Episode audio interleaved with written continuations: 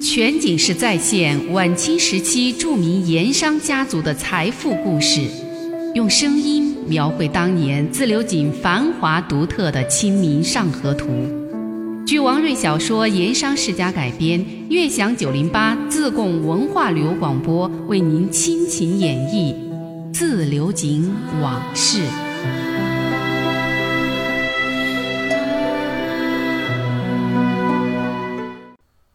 上一回说到王朗云花厅议事，那些排队等候王朗云决断的管事、师爷、掌柜，就在下边小声议论中秋节官府即将开征水梨之事。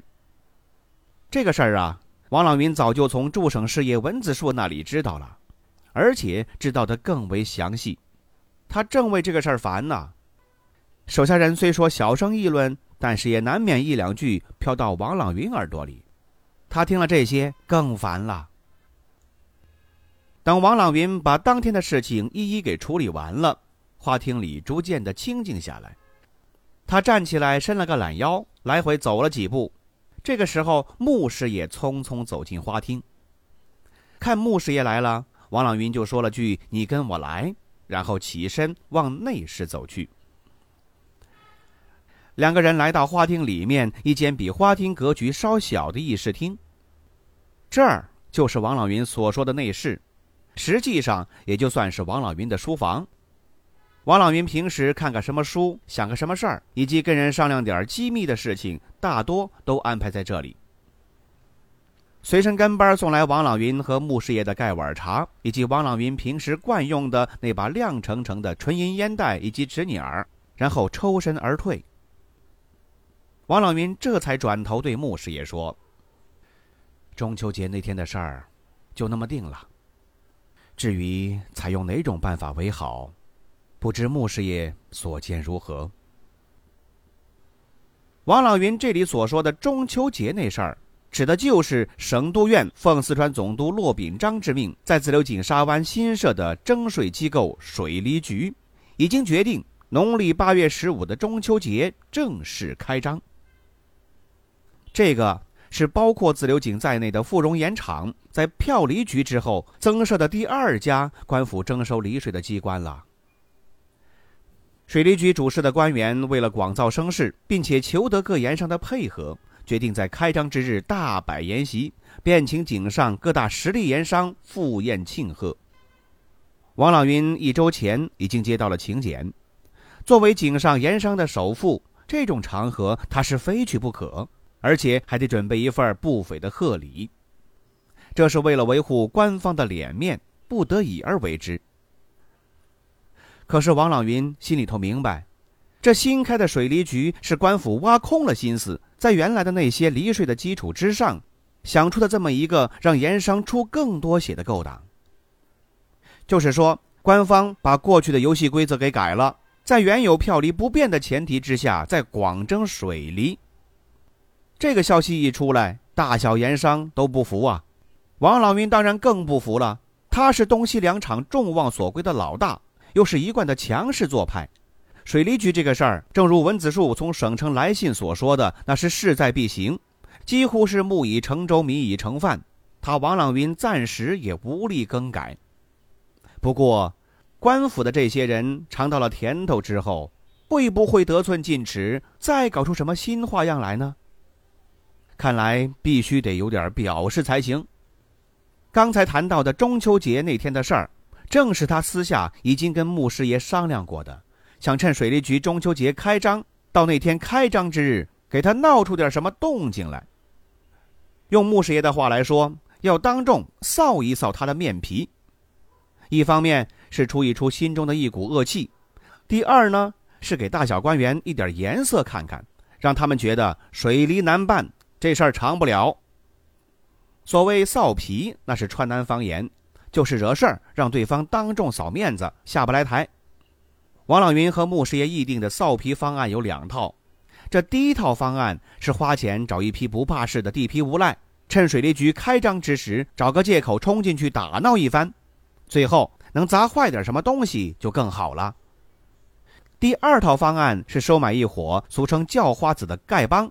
以讨喜钱的名义大闹水利局的开张宴席，这两个办法在王朗云看来呀，第一种办法太过激烈，弄不好会出事儿；第二种办法呢，缓和的多，但实际效果也会差上不少。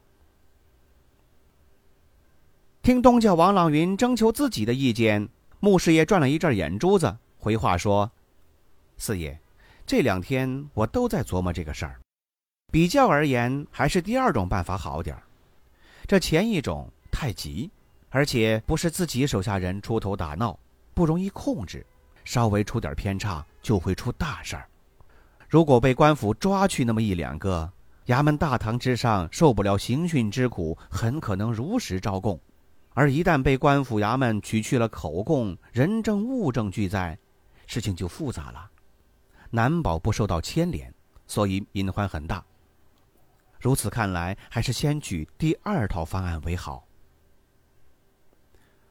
穆师爷这番分析也正合王老云的心思，他沉吟了一阵儿，点了点头：“嗯，那就照后一种办法去办吧。”这一句话。算是对此做了决断。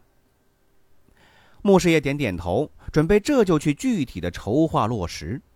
临出门，他又问了一句：“四爷还有没有什么吩咐？”王朗云想了想，说：“就算是丐帮臊皮，也要臊得狠，臊得绝，臊他个天昏地暗，收不了场。”穆德荣心领神会，这个自然，四爷放心。本师爷自会弄出一个精彩场面出来。说罢，匆匆出门而去。穆师爷出了王氏祠堂大门，沿着石板大路，经高山井、袜子石这些偏僻小街，朝闹市区一路走去。平时出门，他可以打轿带跟班不过今天不适合让轿夫跟班同行。而且呀，一个人步行，在他来说还有一点好处。就是可以顺带逛逛街，看点稀奇热闹。穆师爷这个人身上的市井味很多，平时没事儿他就爱安步当车，便装简行，去闹市之间闲逛乱走。有热闹稀奇所在就停下来，挤进人圈子去看个究竟。渴了饿了，随便找一家茶铺饭馆喝盖碗茶，吃点豆花卤味之类的家常菜，图的是一个自在称心。在他看来。那是盐商师爷美酒华服之外的又一种快活。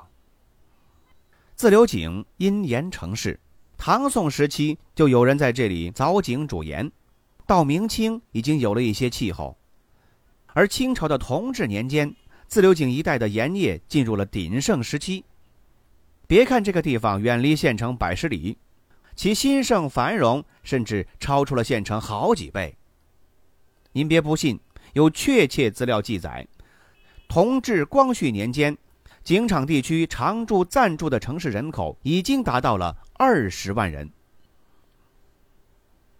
随着井造的扩展，附近的商家店铺越来越多了。随山势、河川地形以及井造位置，大小马路四通八达，街道不断的扩宽修长，逐渐的形成规模。小小的自流井就扩展成了。十八街六庙四桥三码头的城市格局，平日里店铺林立，商贾云集，车水马龙，行人摩肩接踵。那一番繁华景象，活生生的就是一幅晚清时期巴蜀版的《清明上河图》。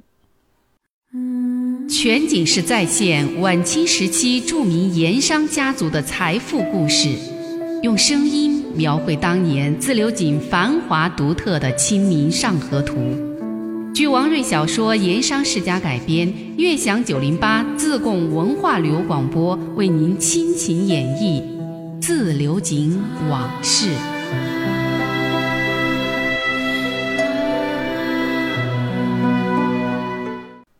所谓十八街。那是指自流井当年闹市的新街、正街、八店街、兴隆街、东园街、石柜台街、竹棚子街、马房街、庙沟井街、登杆坝街、王家塘街、三圣桥街、长生街、高平地街、紫铜澳街、芦场坝街，以及府西河西岸的路边井街、海潮寺街这十八条主要街道。这个里头啊，还不算高山井街、祁龙澳街、老米行街、六合居巷、后山坡巷、牛市巷、鹤鸣巷。等等，这些个偏街小巷。那六会馆呢？它指的是市中心区从新街到兴隆街这一段繁华路段上那六座建筑格局和设计风格各不相同的外省客商会馆。当年在民间俗称是庙，但不是真正的和尚庙。这六座会馆分别是景神庙、南华宫、湖广庙、江西庙、贵州庙、陕西庙。这些个会馆，那都是门庭气派、庭院深深、屋宇豪气、占地宽广。除了供各级客商议事聚会之外，后来大都做了商会或者是军政机关的办公地。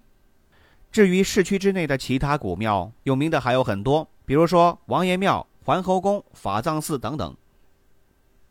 那么四桥呢？那是指自流井市区府西河两岸，因为商贸繁荣，为了方便交通，在不长的距离之内就修建了四座桥，分别是凤凰桥、上桥、下桥以及沙湾草桥。还有三码头，那是为了方便食盐的外运，在街区之下的河滩上修建了三个水陆码头。分别是火井沱码头、张家沱码头以及王爷庙旁边的沙湾码头。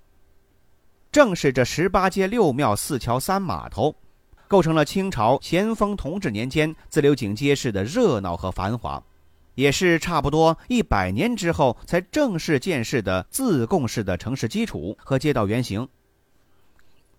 穆师爷从祁隆坳街一路走下来，就到了闹市区，但见街两边商铺林立。来往的轿马行人也多，这不正好是中秋节之前吗？街上卖月饼、花生、麻糖的铺子摊子，那是一家连着一家，吆喝叫卖声不绝于耳。说起中秋节，从晚清民国一直到上个世纪五十年代，民间最时兴的那就是月饼、花生、麻糖这三样。不管是富贵人家还是平民百姓，过中秋节总是离不开这三样吃食。只不过有品质、价格高低不同而已。这月饼、花生到现在呀，人们还在吃，但是麻糖却已经很少见了。那种麻糖纯粹是民间的做法，一口大锅把糖汁儿加上其他原料熬得黏黏糊糊的，起了锅之后，再以人力反复的揉和拉扯。这揉和拉扯的次数越多，麻糖的品质就越好。做成了以后。就那么一大块放在案板上，有顾客来买，就一斤两斤的敲给买主，或者是麻糖匠挑着担子，叮当叮当叮叮当，一边敲着一边走街串巷的零售。在那个时候啊，这种麻糖小孩特别喜欢，完全不亚于孩子们喜欢的冰激凌和肯德基。只要是听见街头巷尾有麻糖匠的铁板在敲，就跟大人闹着要买。甚至啊，能当场把口水都流出来。我们再说这一天，牧师爷走到了庙沟井街和马坊街的街口，在这儿围了一群人，正在看一个壮年汉子在那儿拉扯麻糖，场面很可观，所以就有不少人在那儿围着看热闹。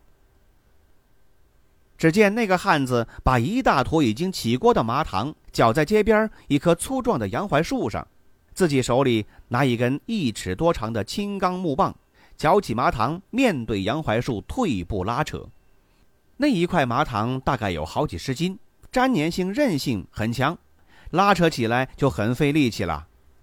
那个壮年汉子光着上身，脚下是一条短裤，虽说已经是入了秋了，还是给累得热汗淋淋，不时的用搭在肩上的一块帕子擦一擦头上跟胸前的汗。擦汗归擦汗，这拉扯麻糖的功夫却不会停下。退着走上个十来步，那坨麻糖就被拉扯成了胳膊那么粗细的一条长绳子的模样，大概有个十来尺那么长。不过中年汉子既不会把麻糖拉断，也不会让这根糖绳的弯曲的地方掉在地上，而这，就是拉糖人的本事。每到一定距离，拉糖的这位就会停下来。用那根木棒把已经拉成了一丈来长的那根糖绳给收缴成一坨，缠回到杨槐树上，重新又退步拉扯，就这么反反复复的拉，大概要拉上个两个时辰，这才能成功，才能进行下一道工序的处理。像这样拉扯麻糖的场面啊，平时也不常见，这是因为平时的麻糖销量也有限，只有中秋节到了，家家户户要买麻糖、吃麻糖，店家生意好了，这才会有把拉扯麻糖的场面搬到大街上来的情景。穆师爷也站在围观的人圈子里看了一回，他觉得这个赤膊短裤的汉子用力很有意思，尽管是热汗淋淋，但始终兴致很高，手法熟练老道，动作不紧不慢，脸上也是很开心的样子。似乎这拉扯麻糖是种享受。大概呀，也是因为围观的人多，难得有机会这么当街当众的表演一次吧。到了后来，这个汉子啊竟然还唱起了小调，那是一种音调有点特殊的山歌风味的小调，不是平日里常在盐场里听到的盐工号子那一类，声音更高昂，更加尖锐清亮。也更带山歌的性质，有点类似大山里面男女之间在山间里调情寻爱的对歌。那个调调有点伤感，又有些甜蜜的味道，哎，还很好听。在穆师爷跑滩之时，在川滇交界处的大山里面曾经听过，所以说有那么点印象。这个壮汉双眼微微的闭着，一边拉扯麻糖一边唱。似乎已经进入到某种境界，全然不顾这是在大街上。那沉醉的样子，那风格怪异的唱腔，让人印象深刻。穆师爷看了一阵儿，正想叹息着走开，忽然眼前一亮，他认出了这个拉麻糖唱山歌的汉子，原来是个熟人，不知不觉的就叫出了口：“二莽娃，怎么会是你？你几时到的自流井？”听到有人叫他的小名儿，那个汉子吃了一惊，转脸看清楚是穆师爷，不觉又惊又喜。穆三哥，是你老哥啊！他这就停下来，把麻糖团成了一坨，绕在了那棵杨槐树上，高兴地走过来跟穆师爷说话。这穆三哥是穆师爷当年跑滩之时，一帮跑滩匠兄弟对他的称呼，已经很多年没这样叫他了。如今听起来。不免有几分当年的沧桑感，又有几分亲切。而这二莽娃是穆师爷当年在滇黔边界跑滩之时认识的一个小兄弟，两个人还当过上下手，合伙干了两个多月。后来有一次在街头做人人保的局，露了馅儿了，失了招了，两个人从此失散，再无消息。却没想到在这里碰上了。怪不得先前穆师爷看那个汉子的身形，听到他的唱腔的时候，总觉得有些熟悉，却一时没想起来在哪儿见过。多年不见，两个人自然是很亲切了，但在街头众人面前，那也不是说话的地方。穆师爷问清楚了，二莽娃来到自流井已经是三个来月，在这家店里打工已经是两月有余，就说好现在彼此有事都去忙，改日找个时间再约出来喝酒吃茶。两个人就此而别，而穆师爷也顺路进了马房街。没想到在马房街竟然有那么几个不开眼的太岁头上动土，跟穆师爷玩了一招仙人跳。